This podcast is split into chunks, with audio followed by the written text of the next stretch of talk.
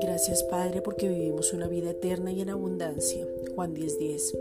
Nuestra vida está escondida en Cristo. Colosenses 3:3. Somos edificados como cuerpo. Conocemos nuestros derechos y en el nombre de Jesucristo ejercemos autoridad para que se cumpla la escritura porque esta palabra corre y es glorificada. Segunda de Tesalonicenses 3:1. Y el Evangelio de la Gracia es predicado porque es el poder para salvación. Romanos 1:16.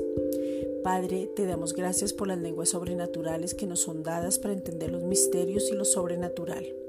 Primera de Corintios 14:2.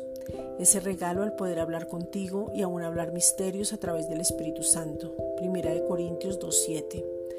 Padre, te pedimos que nuestro cuerpo se alinee conforme a lo establecido por ti y poder ver cómo volvemos a como tú nos formaste. Génesis 1.28. Volvemos al origen y conocemos la paternidad que ya ha sido establecida teniendo una relación íntima contigo. Ahora podemos decir Abba Padre, o sea, Papito. Romanos 8:15. Estamos en este mundo con un propósito y somos colaboradores tuyos y miembros de tu familia. Romanos 12:5.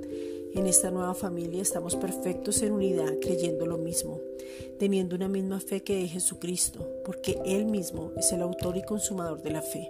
Hebreos 12:2. Estamos creciendo, formándonos y estableciendo las verdades para permanecer enfocados. Primera de Corintios 1:10. Por eso tenemos sabiduría práctica para vivir. Santiago 1:5. Gracias Padre.